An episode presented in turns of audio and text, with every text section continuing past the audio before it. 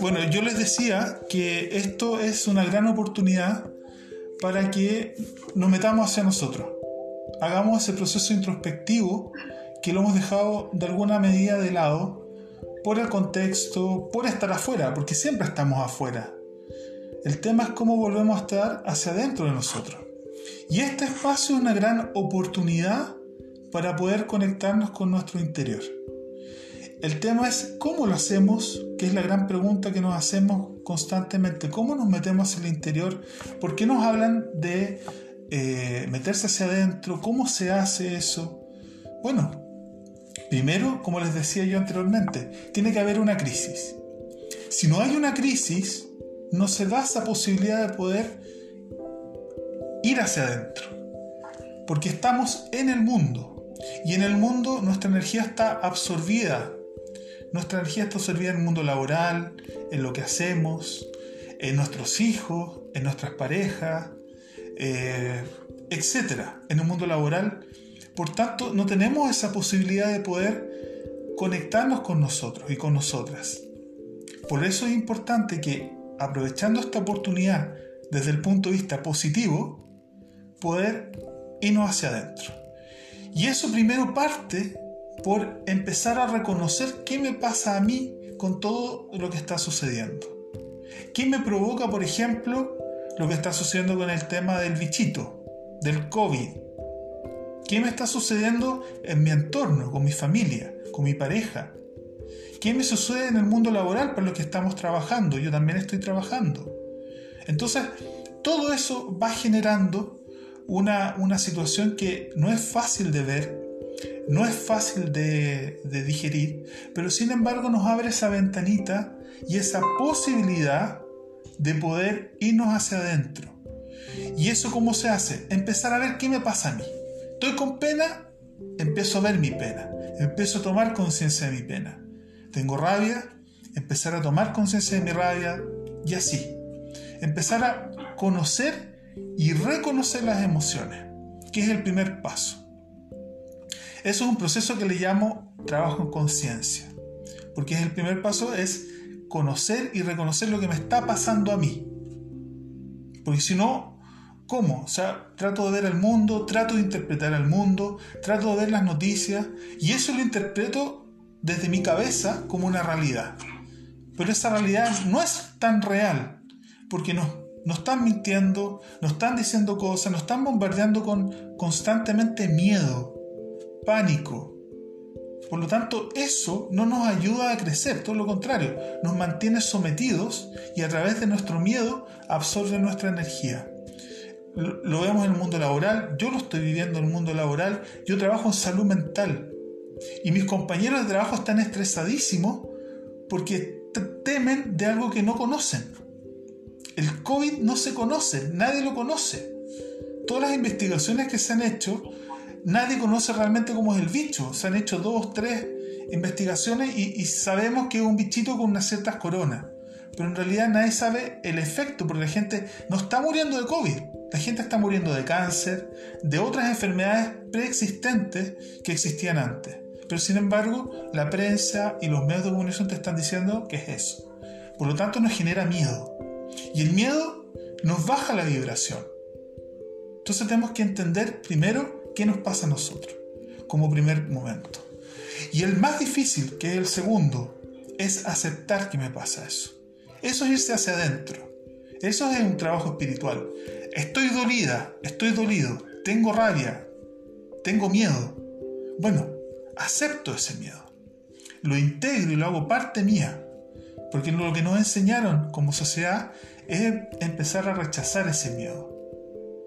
Y lo que hacemos constantemente es rechazar ese miedo. Lo que tenemos que hacer ahora es al revés. En estos nuevos tiempos es integrar esos miedos, es integrar el dolor, es integrar la angustia, todo lo que nos pasa. Porque es la única manera que tenemos de hacer un cambio de paradigma. El cambio de paradigma surge primero en uno y luego se empieza a expandir en mi entorno más cercano, en el colectivo y en el planeta todas estas meditaciones que se están haciendo es para demostrar que yéndose hacia uno mismo, concentrándose en uno mismo, en una misma, elevamos la vibración del planeta. Es decir, estamos todos bajo una misma sintonía y desde esa sintonía se transmite a todo nuestro entorno y a todo el planeta. Y eso también nos, llega como rebota a nosotros mismos como personas. Entonces, primer punto, la única oportunidad que tenemos de irnos hacia adentro es estar en crisis. Segundo, esa crisis la tenemos que empezar a vivir conociéndola y reconociéndola. Tercero, hacer un proceso de aceptación, que es lo que más cuesta. Sin lugar a duda, el aceptar es dar un salto al vacío, pero no hacia afuera, porque ya lo hicimos, sino hacia adentro. Pero no tenemos parámetros ahí. Yo les decía, no hay tiempo, no hay espacio, es sencillamente irse hacia adentro y hacer ese, ese cambio de paradigma desde el uno. Porque no va a llegar nadie a solucionarnos el tema. No va a llegar Bill Gates con sus vacunas que nos van a instalar chip. No cambiando el sistema capitalista, que es un sistema bastante más perverso. No va a venir un ser de otro planeta, sino que el cambio es personal. Y eso se expande. Cuando uno hace un cambio personal, eso se va expandiendo a nuestro entorno más cercano. Por lo tanto, ese cambio de paradigma los tienen que vivir ustedes en su ámbito personal. Por eso el Reiki, más que una técnica, más que un arte, es un proceso. Y ese proceso se divide en tres. El primer momento del Reiki, el autoconocimiento. Y lo que estamos hablando anteriormente. Sin autoconocimiento, para mi Sui no hay nada. Porque si uno toma solamente la parte de la técnica, uno se da cuenta que funciona. Pero no es suficiente con eso. Eso funciona para el mundo y yo me siento bien. Pero si no hay un proceso de autoconocimiento, si no hay un proceso de cambio personal, todo esto solamente van a ser herramientas que una las toma y las deja. Por lo tanto, el primer momento del Reiki, propiamente como la energía universal y la energía personal que pasa a través de uno siendo un, un canal, es el conocerse a través de esa energía. Pero no solamente a través de esa energía, sino a través de lo que me pasa a mí a nivel interno, a nivel emocional, a nivel mental. Pero como yo les decía, hemos sido constantemente sometidos desde que somos pequeños y pequeñas a estas reglas sociales que lo único que hacen es bajar nuestra vibración. No tenemos, no nos enseñan, por ejemplo, a amar. No nos enseñan a conectarnos con la meditación, no nos enseñan a conectarnos con el entorno. Hoy día se están haciendo trabajos distintos, sí. Eh, en los jardines Waldorf eh, hay otro tipo de metodología, pero la metodología está orientada hacia un fin común. Y ese fin común es ser más servicial al sistema. Por eso es importante que este momento introspectivo no se va a dar de otra manera que no sea a través del dolor, que no sea a través del miedo, porque nos abre esa posibilidad de poder hacer el cambio. Eso es autoconocimiento, eso es conciencia. El segundo momento del Reiki, más allá de la técnica, más allá de los símbolos, es el proceso de colaboración. ¿Qué quiere decir eso? Que yo tengo que colaborar con mi entorno, con la gente que me rodea, con los animales, con la planta, con el planeta completo. Y uno en esa interacción se produce un crecimiento de ambas partes. Por ejemplo, si yo le hago reiki a una persona, no solamente la persona se va a sentir bien, sino yo también. Es decir, ambas energías crecen porque hay un proceso de colaboración. Detrás de eso hay empatía, detrás de eso hay amistad y hay amor. Por eso en el proceso de colaboración nos vamos reconociendo unos con otros. Y no solamente entre personas, sino también con animales, con plantas, con el mundo mineral, por ejemplo. Por eso es importante la colaboración. Primer momento del Reiki, autoconocimiento. Segundo momento del Reiki, la colaboración. Sería equivalente al primer y segundo nivel. Y en la maestría es reconocer esa luz que hay en ti, reconocerla en el resto. Porque uno dice, no, es que yo soy maestro. No, la maestría no es que te alaben ni te eleven. No, tiene que ver con reconocer esa luz o maestría o satori que hay en cada persona, en cada ser humano. No es eh, monopolio de una persona que llega hasta ese nivel. No es solamente subir un cerro o subir una montaña, sino que es precisamente ir hacia, ese interior y reconocer la luz que hay en ti. Pero esa forma no se enseña. Se enseña la técnica solamente. Se enseña la parte metodológica del tema. Y, y, así funcionamos desde el ámbito de los estudios, así funcionamos en el mundo laboral, así nos enseñan. Por eso es fundamental que hagamos ese proceso de introspección, que tengamos esa posibilidad de poder reconectarnos nuevamente con cada uno de lo que uno es en esencia. Pero nadie sabe quién es uno en esencia. Eso se siente, eso se vive. No hagamos nada con hablar de bonito, ni leer tantos libros, ni hacer cursos, porque eso está, eso ya está dado. El tema es el cambio de paradigma paradigma personal que es diferente. Y eso no te lo va a enseñar un maestro o una maestra. Tienes que tú empezar a reconocer esa maestría que hay en ti, que no es necesario que tomes curso, ni que hagas magíster. Eso es lo que está en el mundo. Lo importante es que tú lo puedas ver y reconocer en ti. Él cuesta, porque lo hemos hablado. Nosotros nos enseñaron una forma de línea de tiempo que es absolutamente lineal. El tiempo en realidad es un tiempo en presente, pero no estamos en el tiempo presente. Estamos en el tiempo futuro, todo lo que tiene que ver con nuestras expectativas, y estamos en el tiempo pasado, que están todos nuestros traumas, nuestros miedos, o lo que nos va recordando en cada hecho, en cada presente, o en cada relación, o en cada interacción. No estamos en un concepto. Entonces, ¿cómo vamos a entender el tiempo entonces? El tiempo no es una forma lineal. No hay un principio ni hay un fin. Es una forma que nos vendieron, que nos dijeron. Hay un proceso. Y en ese proceso uno va viviendo distintas experiencias. Y obviamente, cuando somos más pequeños y más pequeñas, nos muestran el mundo de una manera que es una manera absolutamente, eh, por decirlo de una manera, limitada de ver las cosas. Y nos, nos cargan con una mochila que tenemos que ir llevando y sopesando, que no son nuestras mochilas, son las mochilas de nuestros padres, de nuestros abuelos, de nuestros ancestros, y que de alguna u otra manera tenemos que ir cargando.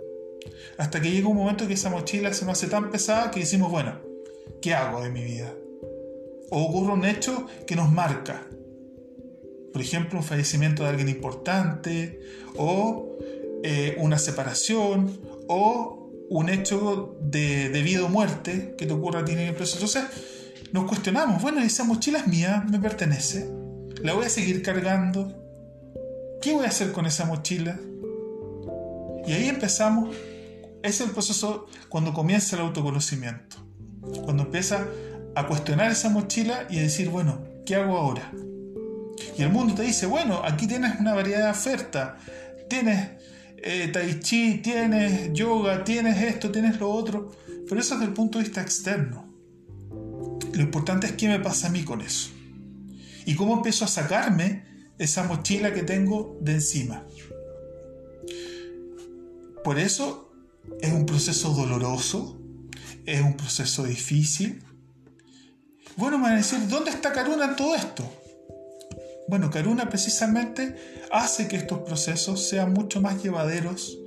Nos conectamos con el amor, con el amor que está de alguna manera eh, encarcelado, porque el amor de alguna manera se cuando empezamos a ver los traumas, nuestro amor fue entregado a un otro, ya sea nuestros padres o las personas que nos criaron. ¿Y que recibimos a cambio? Esa mochila. ¿Y qué pasó con nuestro amor? Quedó encerrado dentro de una manera que no sabemos cómo salir de ahí. ¿Y qué tenemos nosotros afuera? Atisbos de cariño, atisbos de eh, cosas que tienen que ver con el mundo externo. Funcionamos para el mundo. Y nosotros quedamos encarcelados con nuestro verdadero amor. Y bueno, ¿qué tenemos que hacer para liberar nuestro amor? O liberarnos de esta cárcel. Porque el amor está. El problema no es que no esté, sino cómo nos liberamos de eso que no podemos expresar, que no podemos decir, que no podemos hacer.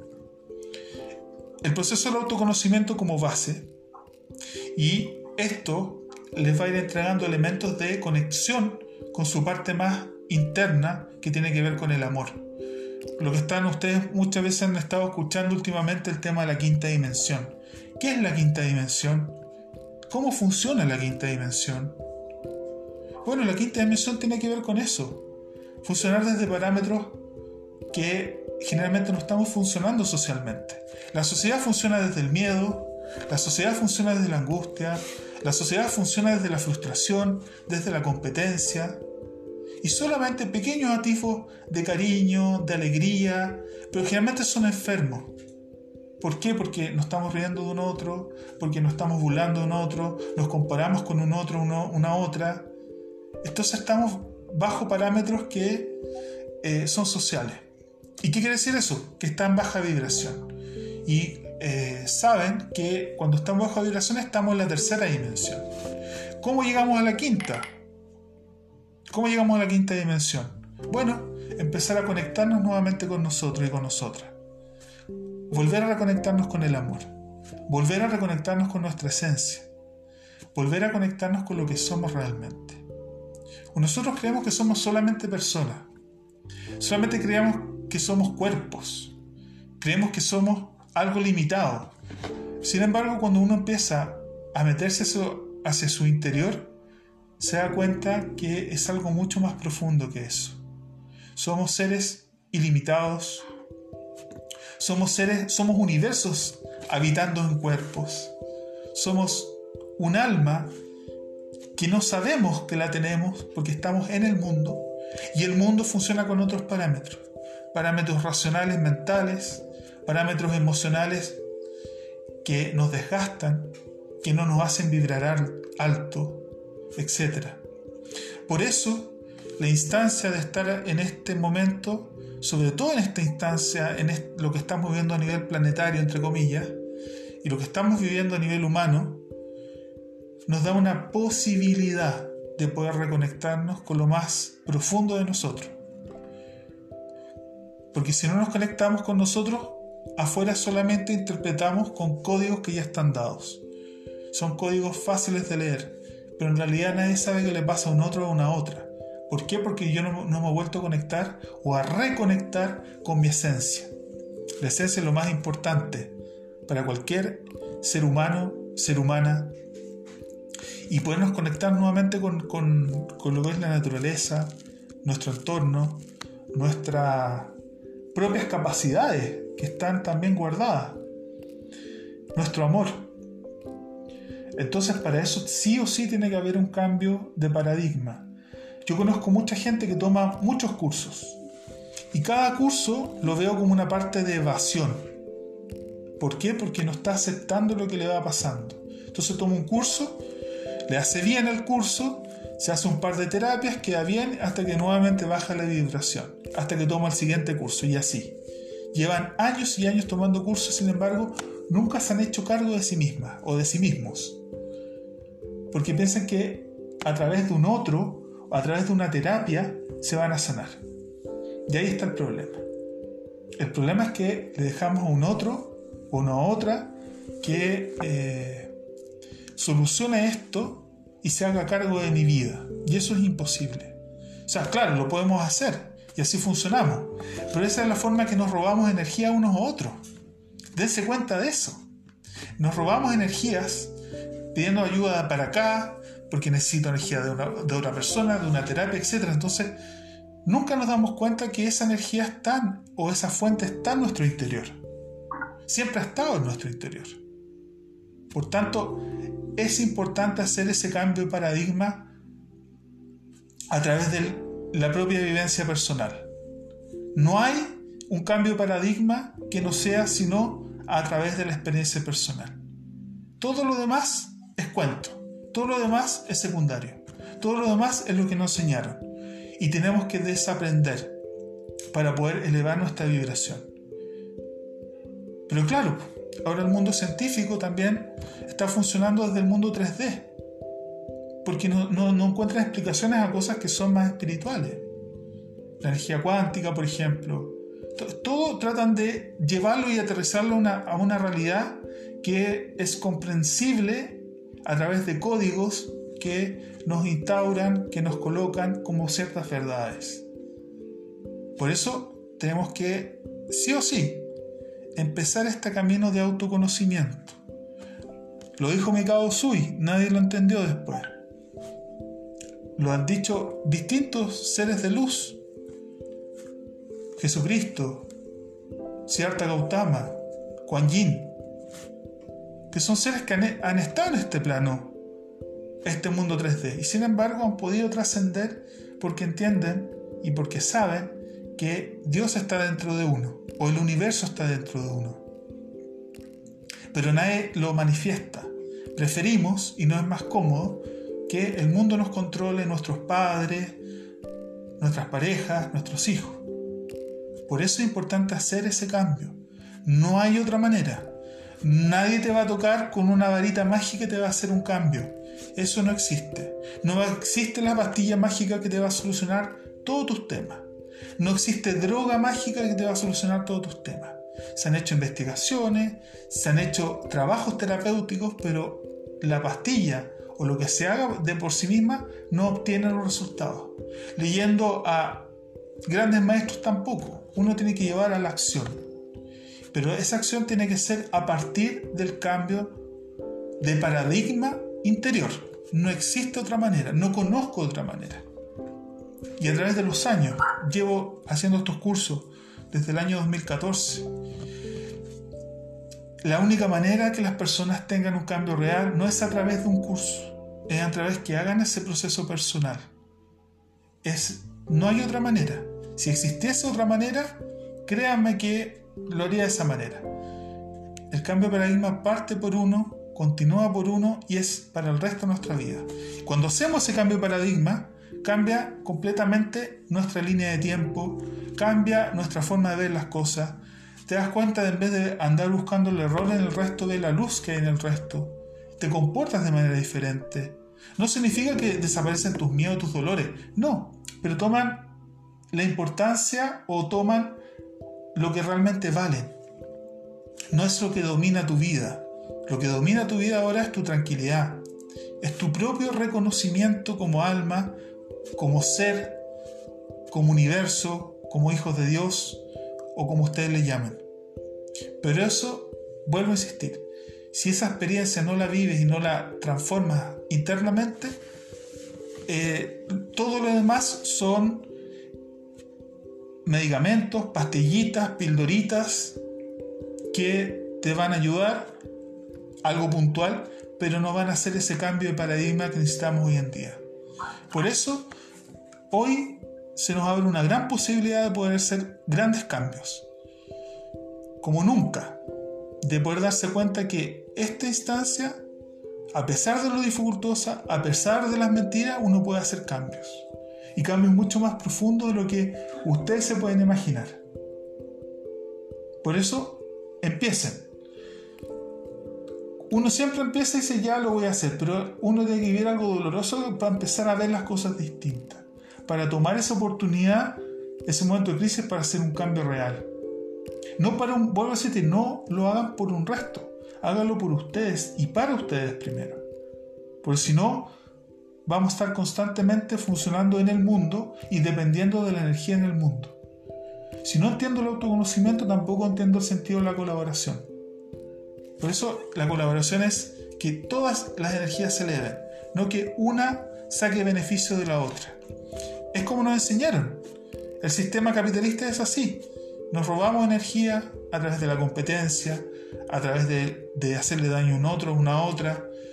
Y así ha funcionado toda la humanidad, no solamente el sistema capitalista. Ha funcionado durante 6.000 años de la misma manera, vertical, a través del poder, a través de bajarnos nuestra energía a lo más mínimo para controlarnos, para sacar esa energía y sacar lo, mejor, lo mejor nuestro, que está en nuestro interior, no está en el mundo afuera. El mundo afuera es un reflejo. El mundo afuera es una posibilidad de colaborar, es una posibilidad de crecer, pero no está afuera la, la respuesta. Y esa respuesta no va a llegar en forma a lo mejor de una palabra, lo van a sentir. El sentir es algo profundo, es algo que trasciende la emoción. La emoción es lo que vamos viviendo día a día. Me provocó rabia una situación, salta una emoción, me provocó pena, es otra emoción. Pero vamos sorteando como una ola y nuestra mente nos va diciendo qué hacer. Es precisamente a través de la mente donde nos controlan, a través de los pensamientos, a través de imágenes, a través de, de, bombardeo de información, por ejemplo, a través de las redes sociales o a través de las noticias. Es, es constante lo que nos están haciendo, pero nosotros creemos que estamos bien sacando más títulos, sacando cosas para el mundo. Para el mundo, vuelvo a insistir, lo importante es volcarse hacia nuestro interior y empezar a hacer ese cambio de paradigma que es necesario y que es importante para salir de la esfera del miedo, para salir de la esfera del dolor, para salir de la esfera de la ilusión. Porque precisamente estamos construidos desde que somos pequeñitos o pequeñitas y entregamos esa energía a un otro, a una otra, para que nos controlen, para que nos guíen. Sin embargo, eso ya no, ya no ha de ser. ¿Por qué? Porque nosotros sentimos que eso ya nos tiene colmado y ya no lo necesitamos. Necesitamos ese cambio para empezar a reconocernos y a ver toda la maravilla que existe en uno. Porque la maravilla no está afuera, está en nuestro interior. ¿Y cómo comenzamos? Vuelvo a reiterar, a través del autoconocimiento. ¿Y cómo comienza ese autoconocimiento? A través precisamente lo difícil que estamos viviendo hoy en día por ejemplo, el tema de, esta pseudo pandemia. ¿Cómo lo hacemos? A través de todos los resultados que han sucedido a propósito de lo mismo. Entonces, la vida nos está diciendo que es momento de empezar a hacer un cambio. Y no cualquier cambio, un cambio profundo. Por eso, la energía Karuna lo que va a hacer es ayudarnos a reconectarnos con esa energía de quinta dimensión a través del amor, a través de la compasión, que es la energía principal que se mueve la energía Karuna, y sentirse que uno no está solo. Uno no está solo. Siempre uno dice, bueno, yo estoy acá en Santa Cruz solo. Sí, objetivamente lo estoy. Trabajo, interactúo, pero contacto físico no he tenido. Dos meses sin contacto físico. Ni un abrazo con una persona. Entonces, te están muriendo, Marcelo. No, porque no me siento solo. Me siento acompañado con mi ser más profundo, con los guías y ángeles que uno cree, crea. Y te va dando energía el día a día, conectándote, yo tengo eh, gatitos, conectándome con esa energía también, con la energía de los animales, de las plantas. Y está todo interconectado.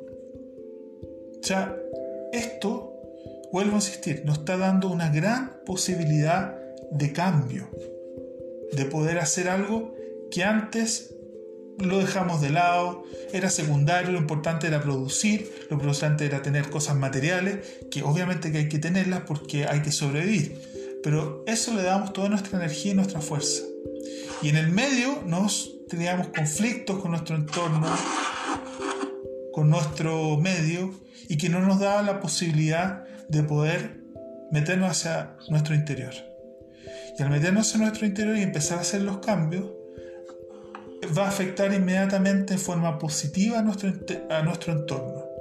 Eso quiere decir a nuestros hijos, a nuestras parejas, a nuestro mundo laboral. Todo empieza a cambiar, todo empieza a reordenarse desde otra manera, desde otra perspectiva y desde mi punto de vista desde el equilibrio.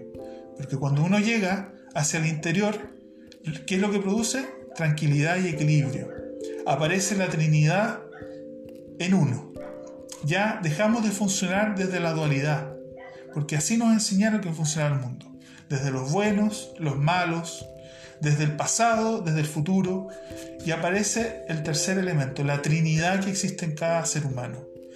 Y esa trinidad es finalmente equilibrio, es encontrar el punto de equilibrio que existe en cada uno y en cada una. Eso como pequeña introducción. Dígame si se escuchó bien, algo que agregar.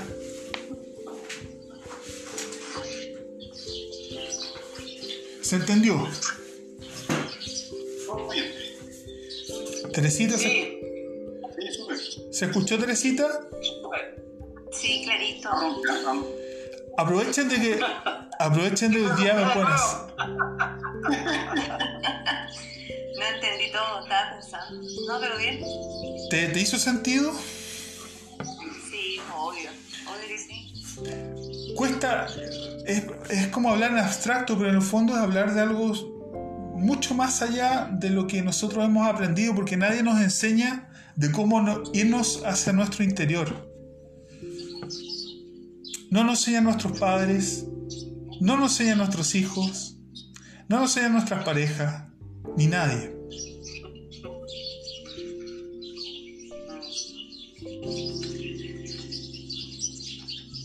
¿Me escuchan? Sí, perfecto.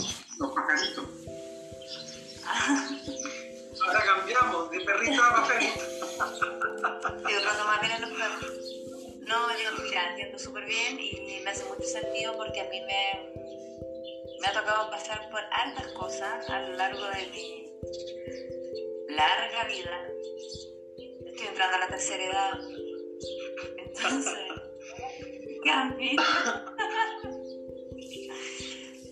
Entonces, lo que pasa es que, mira, yo creo que el momento que mi vida cambió así, pero completamente mucho, y cambié yo, y cambió todo, y empecé a ver todo distinto, fue cuando mi hijo, mi hijo mayor, que ahora tiene 14, en ese momento tenía 10, tuvo un accidente gravísimo.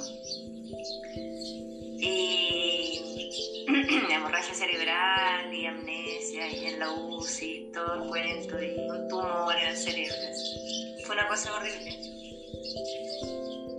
Y ahí yo sentí que fue una semana completa en la que no lograba conectar con mi propio ser, con lo que yo había sido siempre. Era como que estaba afuera. No sé cómo explicarlo, nunca se encuentro las palabras correctas para decir lo que yo sentí en ese momento. Eh, pero sí lo recuerdo claramente y de hecho cuando lo hablo puedo volver a sentirlo.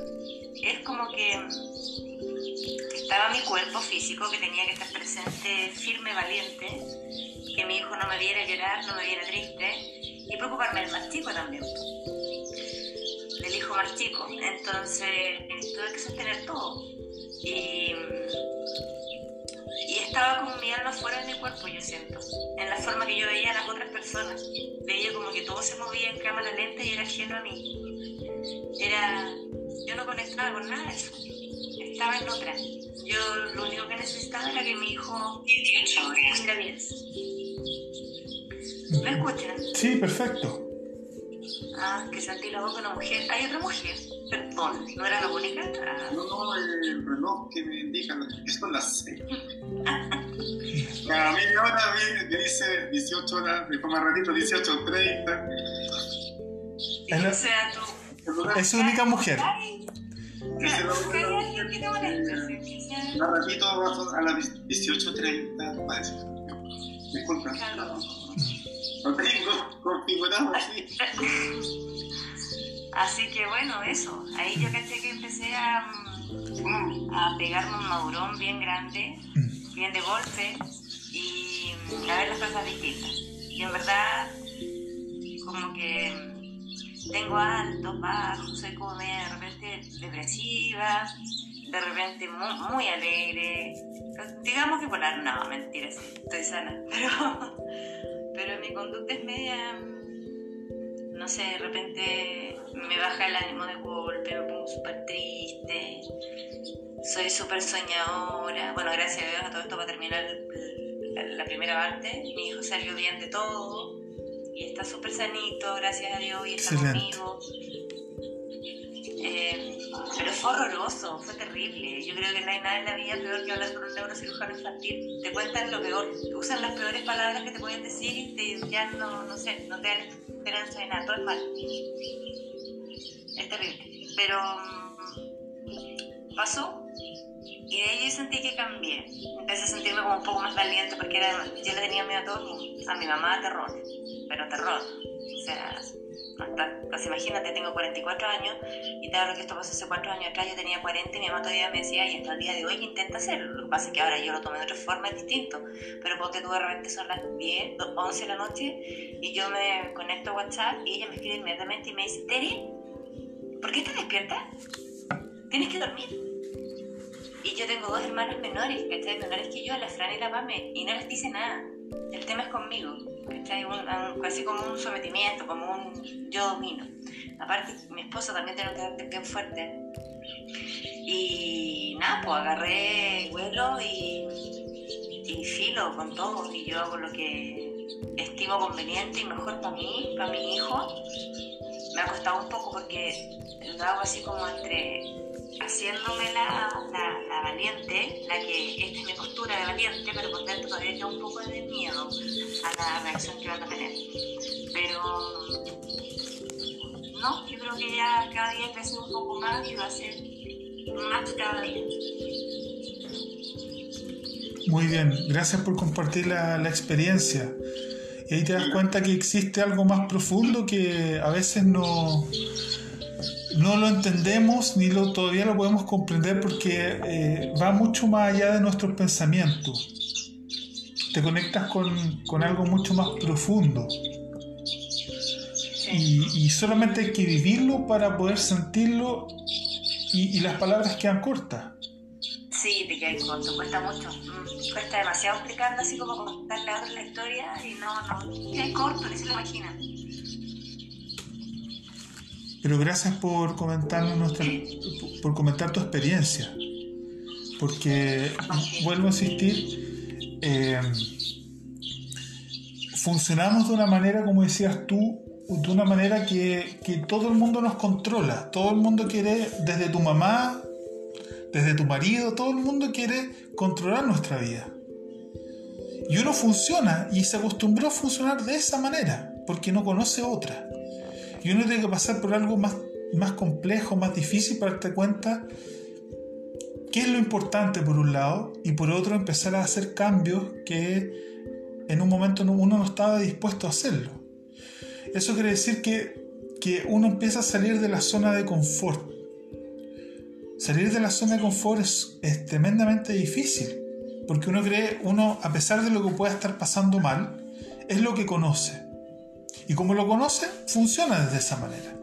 Y mucha gente, y diría la mayoría de la gente de la sociedad, funciona desde la zona de confort. No significa que vas a estar bien en la zona de confort, es la zona que tú conoces.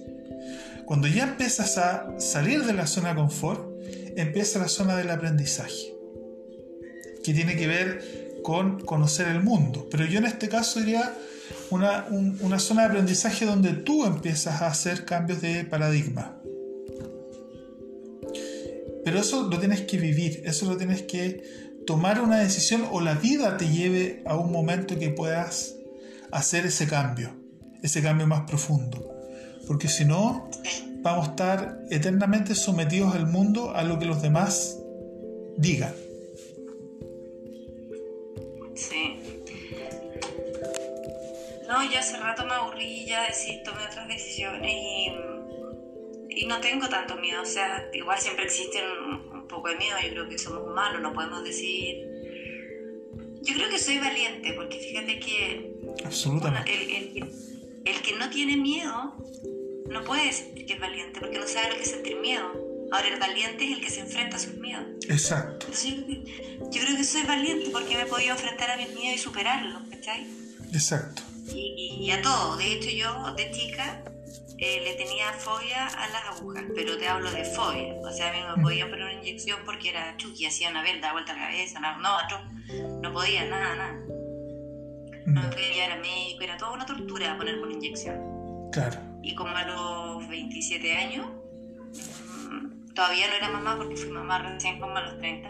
Y yo dije, bueno, yo sueño tanto con tener un hijo, quiero tener un hijo alguna vez. ¿Y cómo voy a ser capaz si no me atrevo ni que me hagan un examen de sangre? Yo tengo que superar este miedo, ahora cómo lo hago no sé. Y un día pasando por Valparaíso, donde hay un tatuador súper conocido que se llama el Polaco, y me metí y me hizo un tatuaje. Ya, mira. Fuiste y enfrentaste el miedo. Sí, me hizo un tatuaje chico, una flor muy chiquitita. Le pedí que fuera en el lugar del cuerpo menos doloroso y el gallo con toda su simpatía me dijo, bueno, eres tan flaca que donde te lo haga te doler igual. Simpático. Pero... mm, eh, no, olvídate, yo tiritaba y todo y quería que parara y en el primer pétalo y ya no quería más. Pero mm, me lo hice y de ahí no he parado. Ah, de ahí me he hecho miles de tatuajes y ya pues nunca más miedo a las agujas. Se terminó esa fobia. Después luché contra las arañas. También era una cuestión que las arañas, espantoso el, el- el terror que les tenía. Había una araña pero chica así, de esas de jardín, que imposible que te hagan daño, que saltan así chiquititas. Y si podía quemarla, no sé, tirarle benzina, incendiarla una roca, algo, era tremendo escándalo. Ahora no. Ahora ayudo a mis vecinos cuando le parecen arañas pollitos, me llaman a mí, yo voy y les saco y trato de no hacerle daño y de dejarla más allá en el campo, ¿cachai? Bien. Excelente. De eso se trata, empezar a enfrentar nuestros miedos. Enfrentar no significa que necesariamente eh, van a desaparecer porque van a haber otros miedos. Pero el hecho de enfrentarlo eh, nos hace nos da la oportunidad de poder crecer. Y esto, el cambio de paradigma que yo hablo, es algo mucho más profundo que eso. No solamente nuestros miedos, eh, nuestras fobias, sino que ir más hacia adentro. La gente lo que más teme es al amor. Mira lo que estoy diciendo. Lo que más teme es amar. Al no ser amado.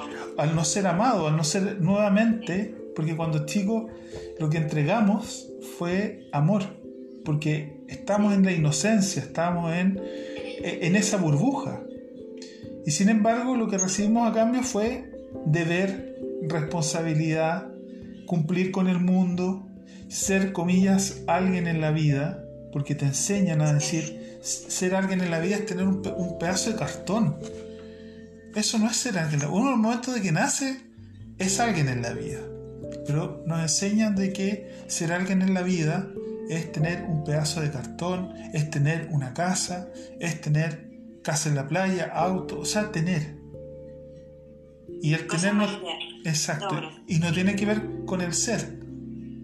Nunca nos enseñan qué es el ser, porque venimos con generaciones de personas que funcionan en el sistema, cumplen una cierta vida, entregan ciertos elementos a sus generaciones y dejan más que nada eh, el recuerdo, el cariño, pero no trascienden.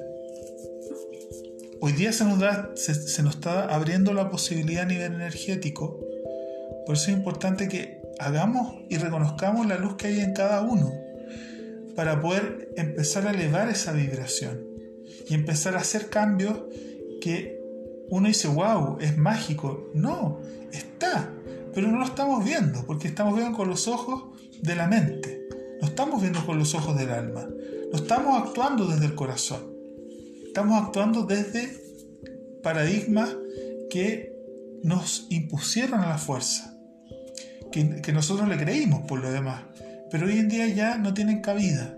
Las instituciones están en crisis, instituciones religiosas, porque nos dimos cuenta que había una corrupción tremenda. La, la institución política, yo no digo que todas las personas, digo que hay personas de todo tipo, pero como institución, las instituciones ya están podridas. Por eso nos va quedando nada más que nuestro interior. Entonces empieza también un mundo especulativo a decir, no, va a pasar esto, va a caer un meteorito, que la Tierra va a explotar, puras cosas de meternos miedo. Sin embargo, cuando uno está en el interior, se maneja con otros parámetros, mucho más intuitivos, mucho más desde el corazón, mucho más amoroso, y se abren otras, otros campos del cual puedas ver a esa persona ya no desde una competencia, sino desde una comprensión mayor. Porque a veces incluso los seres que amamos vemos también puros defectos o cosas que nos duelen todavía. Y eso significa que todavía no hemos hecho el cambio de paradigma interno, que es fundamental. Ítalo. Y también importante que, ellos opinen. Ítalo, ¿qué, ¿qué opinas de esto? Me gustaría que comentaras tu experiencia. Abre tu micrófono.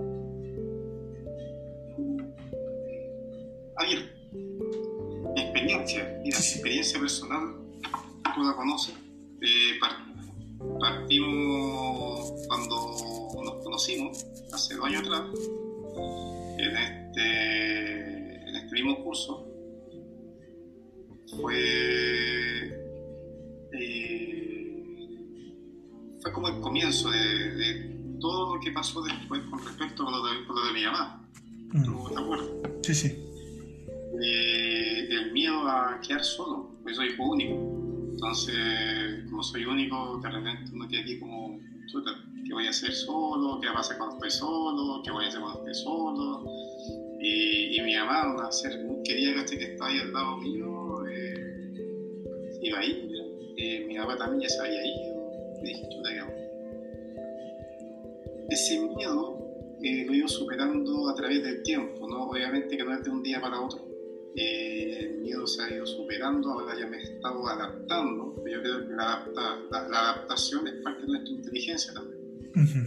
Como humano, adaptarse no solamente en, lo que te estoy explicando, sino que es a todo. Y esa es la parte más delicada, digamos, en, en entrar. Pero fíjate que sí, yo creo que dentro de esos miedos eh, después de haberlo superado, yo creo que está, no 100%, creo que está un 70, a lo mejor un 80%, creo que es lo más no superado. Y de repente algo, de repente me vienen como ciertas cosas, lapsos, donde de repente me dice miro para el techo y dije chuta, y miro para el lado y entonces trato de estar consciente de mi presente, entorno donde me encuentro ahora, donde lo que por lo menos, gracias, por lo menos algo, algo tengo, y con eso me he estado eh, además he cambiado mi amistad, fíjate. Es que tuve que unir rápido, porque, porque yo estaba conmigo. Y las tuve que cambiar. Que cambiar que veía un poco de envidia, a veces veía como que realmente no le importaba mucho, eh, ya tenían o tienen su, su vida propia y ya como que uno ya formó parte, se escapa de, de su vida, una cosa mucho, ¿no? también lo acepté y también tuve que separar eso de la amistad. Eh, y, y cosas la verdad. O sea, eh, se fue una amistad, se fueron dos, tres, cuatro amistades y apareció otro no, totalmente distinto, nueva, mi entorno y no tengo nada que decir. Nada que, la, parte que estoy acá en la casa soy y gracias a Dios también estoy trabajando. Porque la cosa está muy difícil. ¿Me escucha? Bastante bien. Ay, que se me acabó la batería. Así que eso, digamos que tenía ese miedo y y que pasé por una como por un de, de caimiento, una vida de baja mm. en sentido y la verdad es que no se lo doy a nadie ya estoy mucho mejor y eso. ¿Y qué, y qué oportunidad y qué oportunidad ves con el hecho de estar solo más allá del, del, entorno, porque comentabas que cambiaron las amistades, cambió tu entorno, pero ¿qué a nivel más interno pudiste em, ver y aceptar? Encontrar a mí mismo, Sí, sí. Claro. De autoconocimiento, por ejemplo estoy más consciente de mi entorno durante más parte del día. O sea, antes uno estaba pensando por allá, por acá, no sé qué va caminando, de repente está ahí acá y está en otra. Y algo que me sirvió bastante, que un tipo, digamos, de meditación, fue que eh, estar consciente de dónde estoy. Ok. Viendo mis manos, yo, las cosas, las murallas, todo. Y eso me ha servido bastante, bastante. Eso, eso me ayudó mucho a, superar ese miedo interno. A, a, a, no, a no también apegarse, por ejemplo, a las cosas, a, a las personas, el apego también, eso también lo, lo, he superado mucho, mucho, mucho, en comparación, yo digo, hace mucho tiempo atrás. Eso, digamos, me encontré, eh, encontré mi niño interior. Mira qué importante. Encontré mi niño interior. Fíjate que es una experiencia muy linda. Fue sin querer, queriendo, como dice el chavo. Eh, de repente un día simplemente me puse a llorar, así estaba así, ¡ah! Estoy llorando, pero igual que un carro chico porque encontré ese niño interior, fue casual. La experiencia fue como una meditación X que hice y, la encontré. Y eso me ayudó mucho, mucho, mucho. Fue una liberación, como que tenía un peso encima y como que se fue todo. Ese niño interior, como que lo tengo ahí al ladito, ¿cachai? Lo quiero calita, lo abrazo de vez en cuando, ahí está, ¿cachai? Exquisito, me encanta. Bien. Y yo creo que, no sé si se me nota, pero yo creo que lo que era cuando me conocía, no, me alcanzaban a conocer por lo que soy ahora, yo creo que cambié un poco, algunos me lo han dicho. Claro, antes estabas un poco más, más, más, más guardado interiormente, más... Eh, sí, hoy día estás saliendo más hacia afuera. Sí, Sí, como que estoy así, como que, claro, una cosa así. Todo eso me ha pasado durante este tiempo. Muy feliz. A otro también la crisis en la barba. Claro. Claro. Muy bien, me parece excelente. No, te vi, te vi bien, te vi bien. Es que lo extraño con la carita de Era niño, ya no, ya no lo es. de petarle los cachetitos, No, ya no. no. Creció. En dos años ha crecido Camilo. Claro. Dueño de un centro y todo. Claro, pero eso más o menos ha sido mi, mi experiencia interna y lo que he encontrado a mí mismo estos, mm. últimos, estos últimos meses y durante un año. Excelente. Gracias por compartir, Ítalo, tu experiencia porque precisamente te han sucedido hechos que te han permitido de alguna manera obligado a la vida a, a crecer porque uno está en una cierta zona de confort y, no quiere crecer. Y nos tienen que pasar hechos fuertes para uno decir, ya, no me queda otra que crecer. Y te, has reencontrado con tu niño interior, que es súper importante. Eh, has, has, cambiado tu forma de ver las cosas, transmites una cosa distinta en cuanto hay más alegría, ya no hay tanta, tantos miedos que se, se, notaba, pese a que no los demostraba, se te notaba, con muchos miedos, con esa posibilidad de... Y, yo creo que, que, uno cuando empieza, yo no sé si te ha pasado, de entender que la muerte en realidad no existe. Mira lo que te estoy diciendo, que es, es otro cambio. otro cambio, Yo cuando lo decían parecía como en un cambio de traje. Es cuando tú te pones un traje un día y después tú te cambias y después te pones otro traje y eso. Exacto. Entonces, empiezas a ver las, cosas, empiezas a ver el mundo de una manera distinta, porque tu cambio de paradigma, la vida te obligó a irte hasta tu interior, porque si no, te ibas a desgarrar. Te ibas a sentir que te ibas a desgarrar y que no, eras, no tenías vida. Bien, muchas gracias por comentar eso. Eh, Camilo, a nivel de cambio interno, últimamente, ¿qué, ¿qué, has visto cambio en estos últimos dos años? Aparte, te escucho. Aparte. Em, bueno, la verdad las cosas que igual a nivel interno eh, me, lo, me lo hacen saber casi diariamente. Porque estoy en esa fase, bueno, si bien igual ya soy profesional, titulado y todo lo demás.